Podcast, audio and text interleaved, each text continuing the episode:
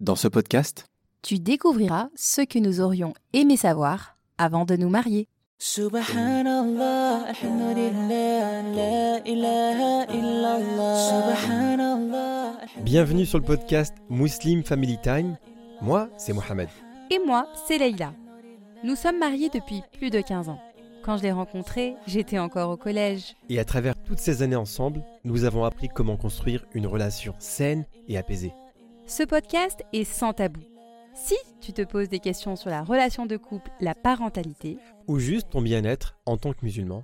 alors ce podcast est vraiment fait pour toi. Que tu sois en voiture, Ou en cuisine, sur ton canapé, on te souhaite de passer un bon moment avec nous. that everything will be okay. So let me hear you say, Allah. Salam alaikum wa rahmatullah, j'espère que vous allez bien.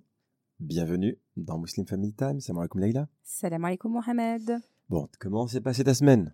Alhamdoulilah. Ouais. Une bonne petite semaine avec plein de belles nouvelles euh, du côté de ma famille. Donc, euh, Eh Oui, c'est vrai, c'est vrai, c'est vrai, machallah. Il y a eu l'arrivée, machallah, d'un nouveau-né. Et oui, je suis tata pour la première fois. Alors, vous pouvez pas imaginer à quel point je suis contente.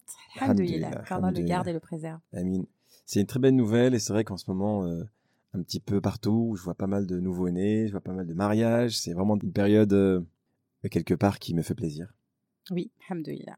Alhamdoulilah, des couples se marient, des couples ont des enfants. Des couples divorcent également, donc voilà. Euh, non, je rigole. non, je, je rigole, je On rigole. est là sur une note positive, te Évidemment. plaît. Surtout qu'aujourd'hui, machallah, on a quand même un sujet qui est vraiment très intéressant. Oui. Et euh, alors, on en, on en discutait un petit peu. Vous savez, avec Leïla, en fait, chaque semaine, on a une façon un peu de travailler. On, on décide un petit peu en avance des thèmes qu'on va aborder. Et ce thème-là, en l'occurrence, c'était vraiment quelque chose qu'on voulait faire depuis très longtemps, mais on voulait pas le faire au début. On attendait aussi d'avoir les réactions de, des auditeurs et, et les feedbacks, quoi, les retours. Et c'est un thème qui est lié aussi à notre histoire. Et avant de se marier, c'est vrai qu'on n'avait pas forcément en tête toutes les choses qu'il fallait savoir. Bah oui, il faut être honnête. On été, euh, je pense à l'époque, on était très utopiste, très idéal, dans l'idéal, et euh, et donc on pense, on s'était formé dans le sens où euh, on demandait de l'expérience, on était conseillé par nos proches, par nos amis, euh, on avait des petits tuyaux comme ça. On lisait aussi beaucoup. Mais, mais entre nous, Naïla, Mhm. est-ce que tu penses qu'il y a certaines choses qu'on aurait aimé savoir avant? Ah ben clairement. hein Parce On va, va pas se mentir. Tu as raison. euh, il y a vraiment des choses que, que j'aurais aimé savoir personnellement. Par contre, effectivement, je trouve que les conseils qu'on avait reçus à l'époque n'étaient pas assez euh, représentatifs de la réalité que l'on vit euh, aujourd'hui dans le mariage. On n'était pas assez parés, je pense qu'on n'avait pas assez d'outils. Des petits conseils comme ça, mais en fait qui n'étaient pas assez représentatifs d'une réalité et surtout d'un mariage au long cours. Parce qu'effectivement, on avait occulté certains aspects que, que j'aurais aimé savoir. Et, euh, et voilà, aujourd'hui, j'espère qu'on va vous les partager. Et du coup, vous serez mieux parés que nous. si C'est vous vrai, envisagez de vous marier. Il faut aussi dire une chose, c'est qu'on s'est marié beaucoup plus euh, en avance que tout, tout le reste de notre famille. Donc Oui. on n'a pas pu en fait bénéficier des- de certains conseils pratiques. Mais aujourd'hui, nous allons vous partager, Inch'Allah, sept choses que l'on aurait aimé savoir avant de se marier. Oui, il faut, il faut rappeler que pour, euh, on veut éviter aux jeunes couples mariés euh, une désillusion. On veut aussi euh, éviter aux, euh, bah, aux couples de d'avoir. euh, je pense qu'à l'époque, on avait une vision assez à court terme. Je sais pas moi, mais à l'époque, c'est vrai qu'on est vachement focalisé sur euh, le la préparatif de mariage, prépara- voilà. la première la, année. préparation du mariage, préparation le du maria- mariage, le mariage. chercher l'appartement, etc., etc. Voilà, donc on a une vision assez à court terme. On se, pré- on se prépare matériellement, on va dire. Ensuite, on, se pré- on envisage, on commence à rêver euh, peut-être euh, de fonder une famille, d'un enfant. Mais au-delà de ça, c'est très rare que j'entende quelqu'un qui me dise mais Leïla, comment on fait quand on a un mariage, quand on veut faire durer son mariage? Est-ce que tu penses que on est suffisamment préparé? Alors, on ne le saura jamais suffisamment. Ça, c'est une chose euh, parce que déjà, la réalité du mariage, elle diffère d'un couple à l'autre. Et franchement, on apprend sur le tas aussi. Bah, On apprend beaucoup. Je rebondis sur ce que tu dis, mais c'est la réalité, c'est que il y a aussi énormément de divorces dans notre communauté, malheureusement. Pas que dans notre communauté, mais en, en règle générale, dans la société dans laquelle on vit aujourd'hui, il y a énormément de divorces. Et je trouve aussi c'est un peu dû au fait qu'on ne soit pas suffisamment préparé à cette étape importante dans une vie qui est le mariage.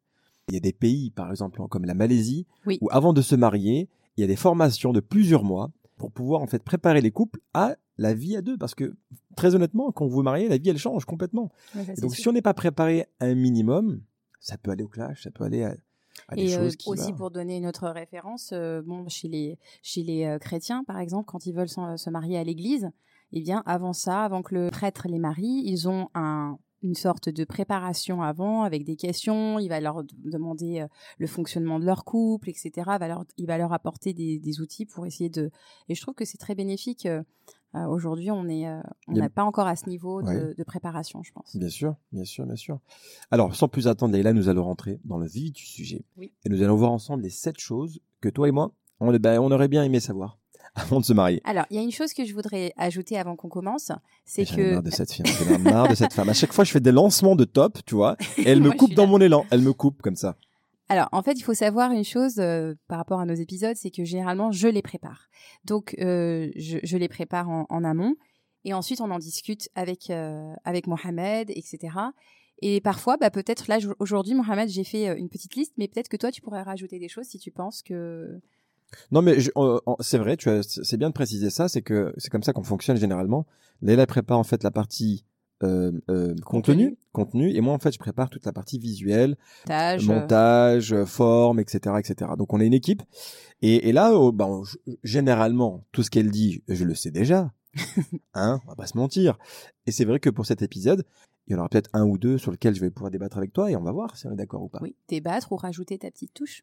D'accord. Bismillah. Alors le premier point, Leïla, la chose, la première des choses que l'on aurait aimé savoir, c'est Le fait d'être amoureux ne suffit pas pour construire un mariage heureux. d'accord.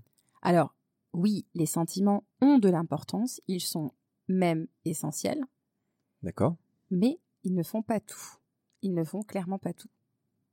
D'ailleurs, quand on, quand on y réfléchit, on peut dire qu'on est souvent victime, euh, les spécialistes appellent ça l'illusion amoureuse, surtout au début du, du mariage où en fait on a tendance à idéaliser l'autre, à voir que euh, ses côtés euh, positifs, penser qu'on est, qu'on est incomplet et donc que l'autre va nous, nous compléter. Mhm. Et c'est d'ailleurs une phase que qualifie la thérapeute de couple Firdaus de motivation, que je vous invite absolument à suivre. Elle, euh, elle parle de cette phase d'illusion où on est en idéalisation de l'autre. Euh, elle parle d'amour romantique où l'autre apparaît vraiment comme celui qui nous complète. On, on partirait du postulat qu'on est incomplet et donc l'autre serait là pour On euh, a nous besoin, apporter. il y a un besoin essentiel d'avoir cette personne-là avec soi. Exactement. Mais est-ce que ça veut dire dans ce cas-là qu'il faudrait épouser quelqu'un dont on n'est pas amoureux? Eh bien non, bien non. D'ailleurs, euh, il y a un hadith du prophète sallallahu alayhi wa sallam qui dit Marier ceux qui s'aiment. Le mariage convient à ceux qui, qui Le s'aiment. mariage est la, est la solution pour ceux qui... Qui s'aiment. Alors, Ouais. je, je trouve aussi que, évidemment, que l'amour a une place très très importante dans le mariage. Évidemment que c'est quelque chose d'extrêmement puissant comme émotion. Oui. Mais lorsqu'on va se marier, est-ce qu'il ne faut pas aussi raisonner avec son cerveau et ne pas raisonner avec ses émotions? Parfois aussi, on se, on, on- on se lie d'amour avec quelqu'un alors qu'on sait que cette personne-là n'est pas faite pour soi. Oui, c'est vrai. Notre religion, alhamdoulilah, elle nous enseigne aussi à pouvoir choisir la personne qui nous convient. Euh, je crois que c'était Ibn al-Qayyim qui disait Nous devenons victimes des gens que l'on aime, alors choisissez la meilleure personne à aimer. Et c'est vrai que parfois, Oui, on peut voir des vrai. situations où on est complètement amoureux de quelqu'un, on sait que cette personne-là n'est pas la bonne pour nous, on sait qu'elle ne nous convient On pas s'accroche. sur plusieurs choses, mais on s'accroche parce qu'il y a des sentiments. Mm. Donc vraiment, faites attention, hein, évidemment. Euh, évidemment que le mariage se construit sur l'amour, mais pas que. Pas que. Et puis euh, souvent dans cette phase-là, on oublie en fait que, que l'autre est différent. Et il y a plein de domaines où on est différent, à la fois sur le plan spirituel, sur le plan intellectuel, culturel, euh, sur le plan Oui. de l'éducation, sociale, je dirais même émotionnel. Donc vraiment, c'est des aspects qu'on a tendance à occulter parce qu'on est tellement dans l'idéalisation. On se dit bon bah on l'aime tel, on s'aime tellement que il n'y a il y aura pas de Rien ne, peut, rien ne peut nous briser. Exactement. Sauf que il y a tous ces défis qui attendent et clairement, il faut il faut en prendre conscience. Et c'est vrai que personnellement, euh, je pensais que les sentiments allaient euh, suffire pour euh, au début du mariage, je pensais que ça allait Eh ben, suffire. ça n'a pas suffi. Ça n'a pas suffi.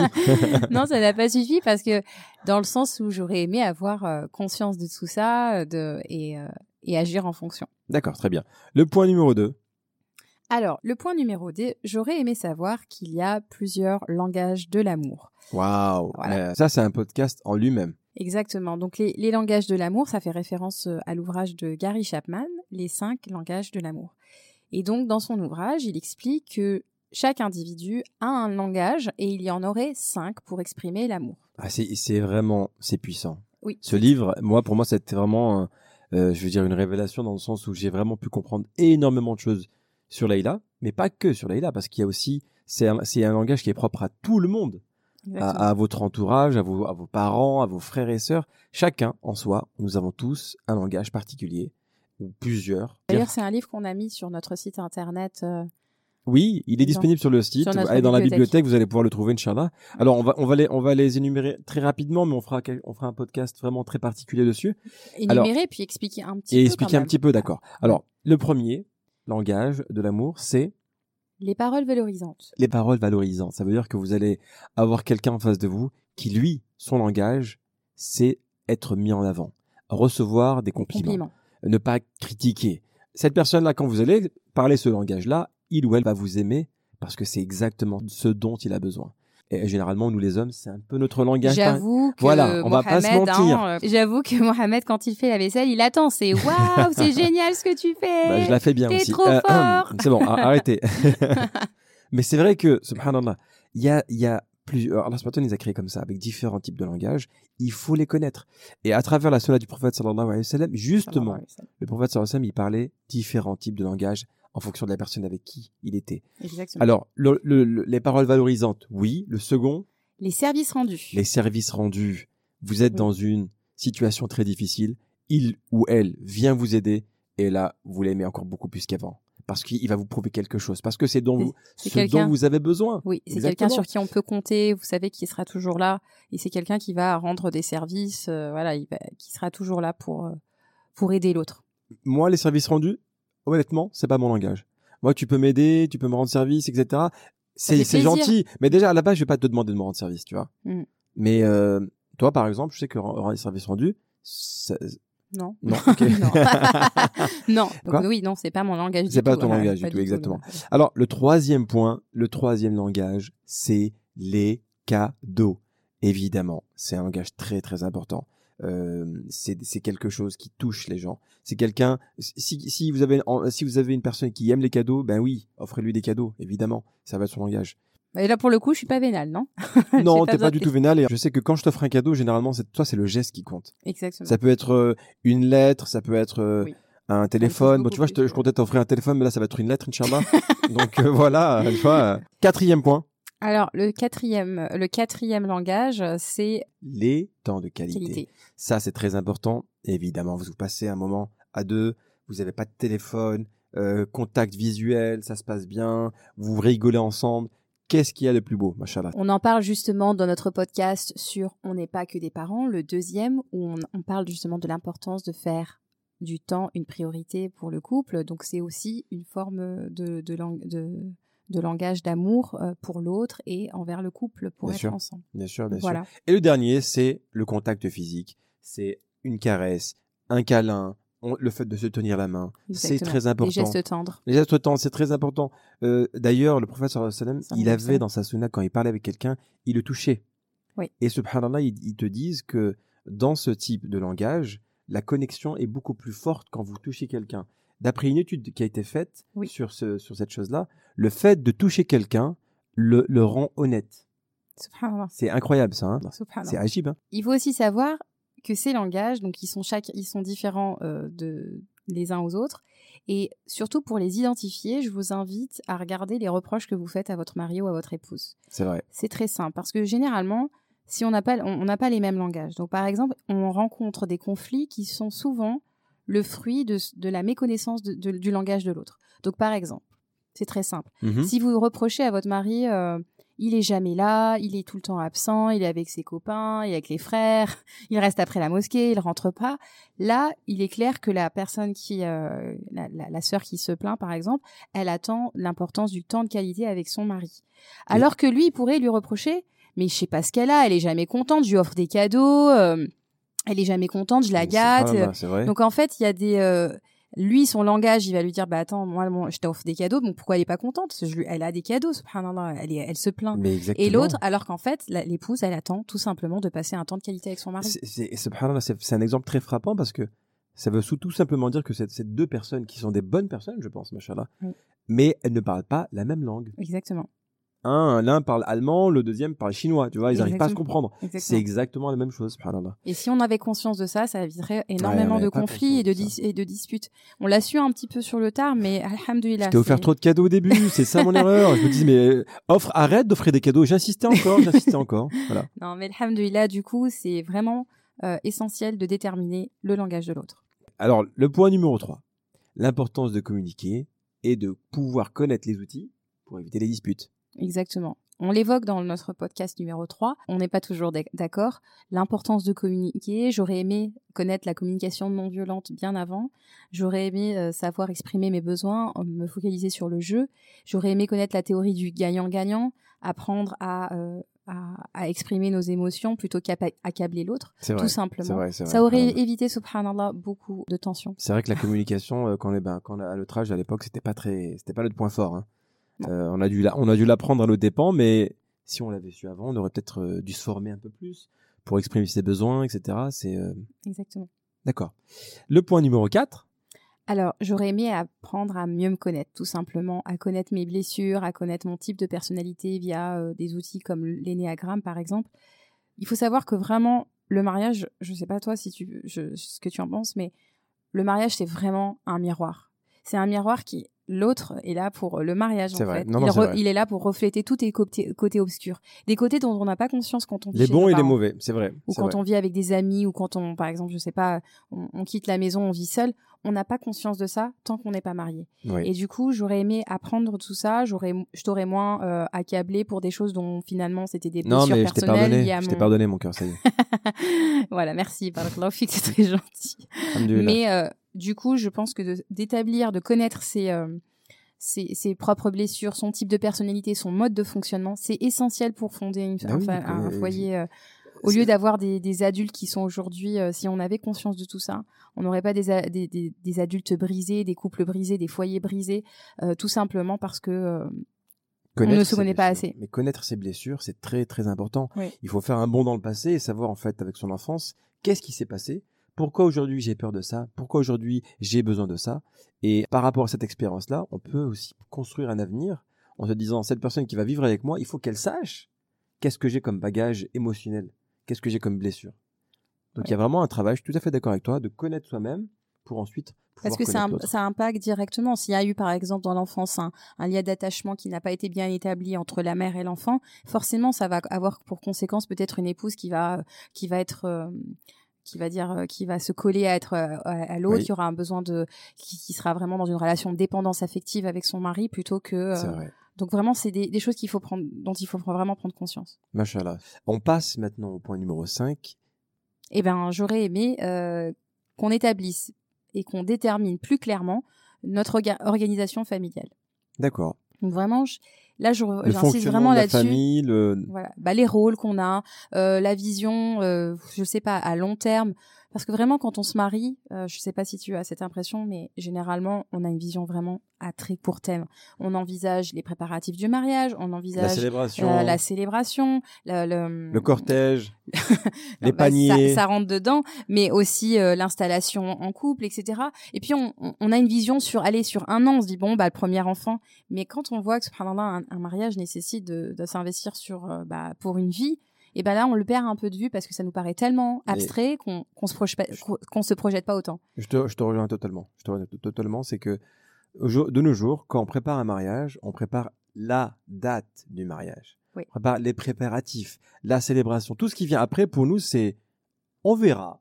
On va voir Ouais. comment ça va se passer. Voilà. Il n'y a pas d'organisation dans le sens où on se dit quel est ton rôle, quel est mon rôle, que- à- comment va ressembler notre vie à deux, qu'est-ce qu'on va faire de nos journées, Comment on va, on va gérer nos quel est notre on projet, va- euh, quel est notre projet Commun. commun en- ensemble, qu'est-ce qu'on veut construire ensemble, tu vois? Exactement. Et ça, c'est, c'est, je trouve que c'est essentiel. Et on- bon, nous, là, on n'avait pas forcément ça à l'époque, mais je trouve que c'est beau d'avoir On un avait projet abordé commun. des points, mais pas tout. En fait, Ouais. c'est surtout ça. D'ailleurs, je, je, je fais référence à la.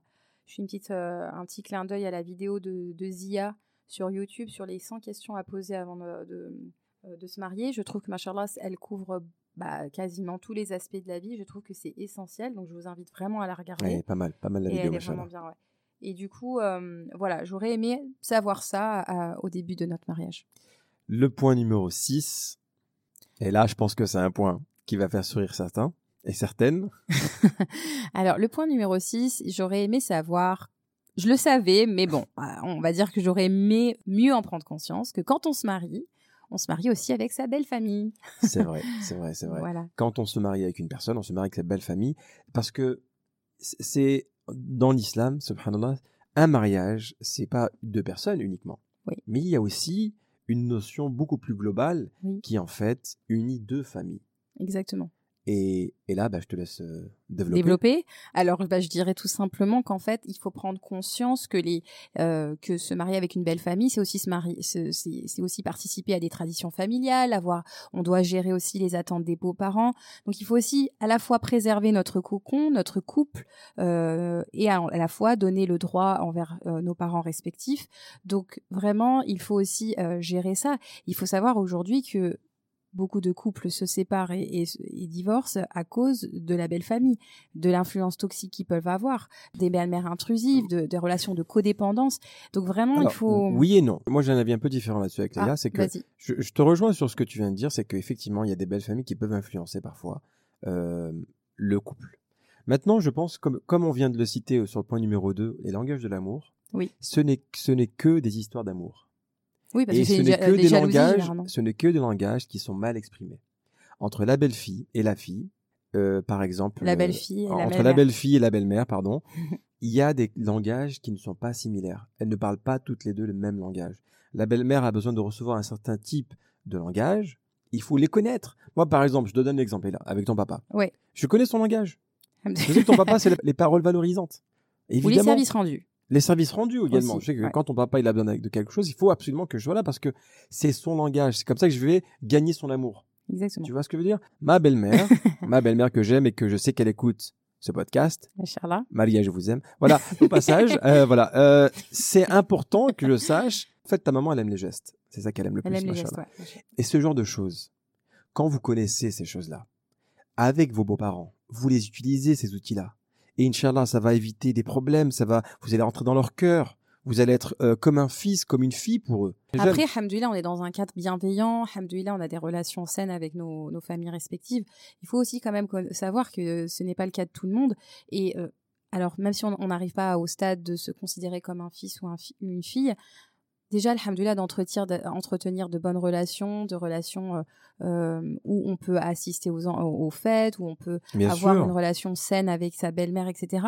Et d'ailleurs, je pense vraiment que ça relie le fait quand on prend conscience, quand on se connaît soi-même, on est plus indulgent avec les autres. Bien sûr. Je sais parce bien que sûr. on sait je sais par exemple, il y a des familles, euh, elles n'ont pas le même bagage affectif, elles n'ont pas le bagage émotionnel, elles n'ont pas cette euh, cette intelligence de intelligence émotionnelle de connaître leurs euh, difficultés. Donc quand j'entends des difficultés que certaines amies peuvent rencontrer avec leur belle famille, eh ben je me dis il faut prendre du recul si à partir du moment parce que ces, ces familles-là, ces, ces beaux-parents Oui, rencontrent ont eux-mêmes des souffrances bien sûr. et du coup elles impactent sur le couple. Il faut que, avoir du- suffisamment de recul pour ne pas être impacté par les souffrances que sûr, de ces femmes.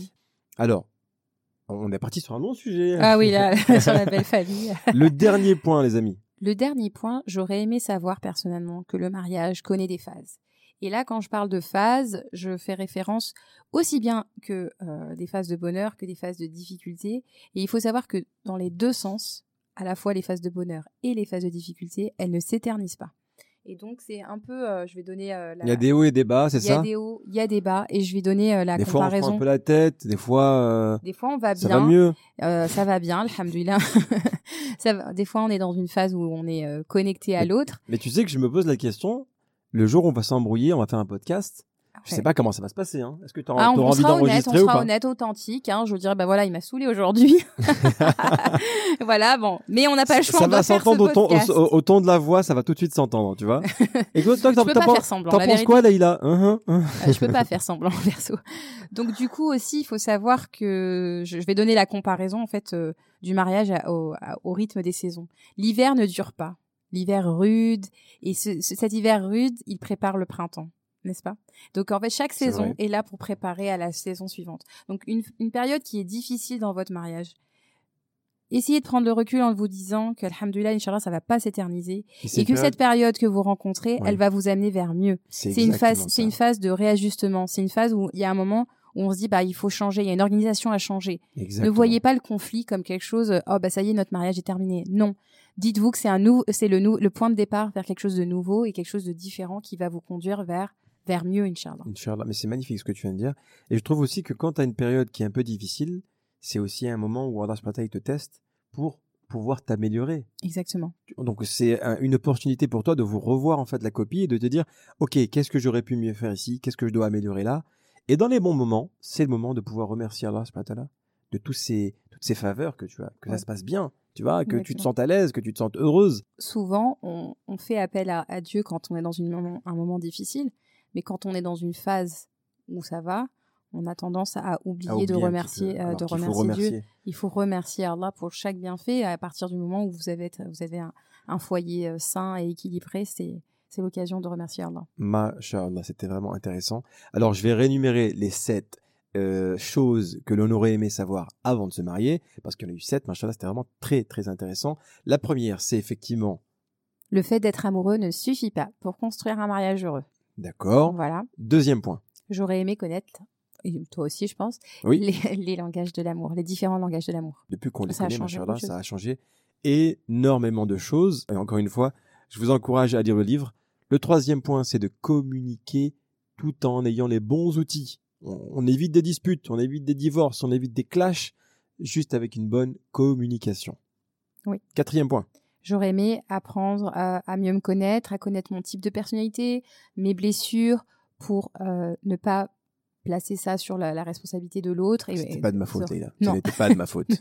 Et effectivement, je te rejoins totalement, Leïla. Moi aussi, j'avais des blessures aussi, et ça a permis de pouvoir, le fait de, de faire une introspection m'a permis de comprendre qui j'étais aussi, tu vois. Et pourquoi pas aussi euh, pour euh, des personnes qui, euh, qui veulent être accompagnées, de, de, de s'entourer de bons thérapeutes, de faire des, des thérapies, euh, des thérapies pour pouvoir être mieux accompagné, pour mieux se connaître, être suivi par des coachs, se former, c'est très important Bien pour sûr, pouvoir prendre sûr, conscience de tout ça. On est toujours attiré par ou repoussé par. Et donc, il faut analyser effectivement, vous, dans votre quotidien, qu'est-ce qui vous attire, qu'est-ce qui vous repousse, qu'est-ce que vous aimez, qu'est-ce que vous n'aimez pas. Et c'est en fonction de ça que vous pouvez construire votre quotidien dans votre vie de couple. Le cinquième point, on aurait aimé savoir comment organiser notre famille. Oui, avoir, euh, savoir qu'il y avait une importance à chaque fois de se réajuster en fonction de l'évolution de notre famille et d'avoir un mode de, de fonctionnement plus clair que ce qu'il était, euh, ce que, que ce qu'il est aujourd'hui. Et d'avoir aussi un projet commun. Très Un projet commun. Oui. un projet commun dans n'importe quel domaine. Ça pourrait être euh, dans le domaine euh, de l'entrepreneuriat, dans le domaine de l'éducation des enfants, dans un domaine de- de- de- d'apprentissage, quelque chose que vous avez en commun et qui va vous permettre en fait à chaque fois d'y contribuer. Oui. Le sixième point, c'est la belle famille. La famille. Que, savoir que quand on épouse quelqu'un, on épouse également Sa belle famille. Sa famille. Pas sa belle famille à lui. Ah oui, oui, sa famille. belle famille, la sienne. Oh là, mon Dieu.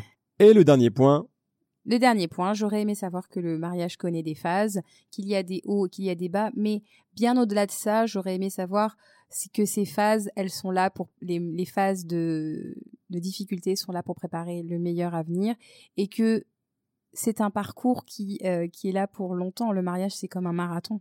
Hein. Ne, ne donnez pas toutes vos cartes. euh, C'est les petites habitudes du quotidien qui Qui- font que bien sûr, euh, bien les sûr. petits gestes du quotidien qui font que le foyer euh, cultive son propre bonheur. mais c'est exactement ça. Et là, moi, je pense que parfois, on a l'impression de, on, peut penser que il faut faire beaucoup de choses pour que votre relation soit forte et soit solide.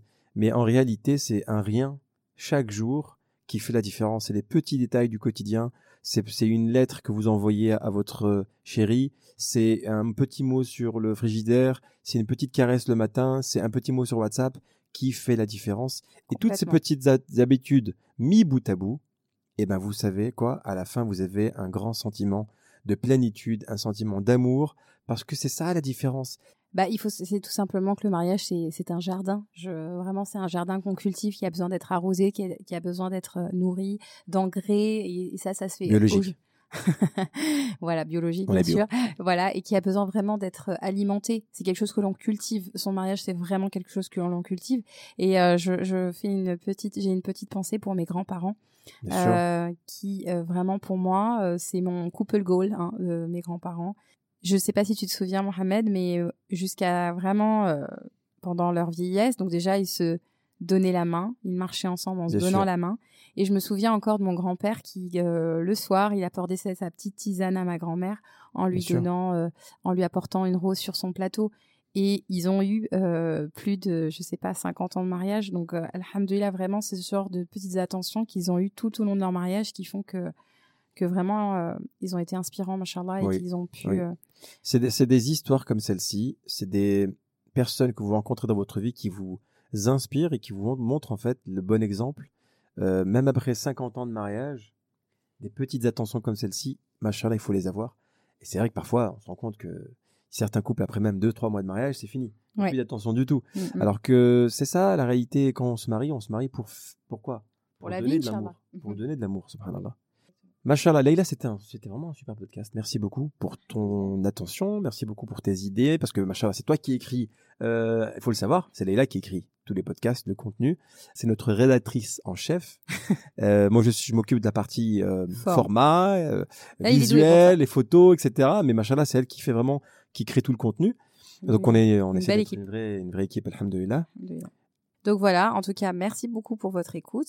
J'aimerais vraiment euh, vous inviter à, à nous laisser vos commentaires, vos suggestions. En tout cas, on a, eu, re- on a reçu jusqu'à aujourd'hui beaucoup de soutien et on voudrait, on voudrait vraiment vous remercier Un pour tout merci. ça. Ça nous encourage à continuer, Inch'Allah. On espère vraiment vous apporter quelque chose d'utile. Je pense que c'est vrai, euh, on veut vraiment vous offrir un format qu'on aurait nous-mêmes aimé euh, avoir avant de nous marier. N'hésitez pas à nous dire également ce que vous auriez, vous, aimé savoir avant de vous marier. Peut-être que vous allez pouvoir compléter notre liste. Bien sûr. N'hésitez pas à nous en faire part, Inch'Allah. Voilà, Mohamed, je pense qu'on a, on a fait le tour. Et puis, euh, Merci à toi. Merci à vous de nous avoir écoutés. J'espère que vous Merci avez à passé vous. un très bon moment. Inch'Allah, on vous souhaite une excellente semaine. et Inch'Allah, la semaine prochaine. À très vite, Inch'Allah. Salam alaikum wa rahmatullah. Salam alaikum. كن يدا بالخير تمتد وهدى بالحب يسعد كل ذات البين إصلاحا يشيد كل جرح القلب بلسم وانشر Si ce podcast t'a plu, alors rejoins-nous dès maintenant sur Instagram, YouTube et Facebook. Visite également notre site internet muslimfamilytime.com. Tu y trouveras des vidéos et des articles qui te plairont sûrement. Merci encore pour ton écoute. Et en attendant, n'oublie pas de remercier Allah pour tous les bienfaits que tu as au quotidien. À très vite. Salam alaikum.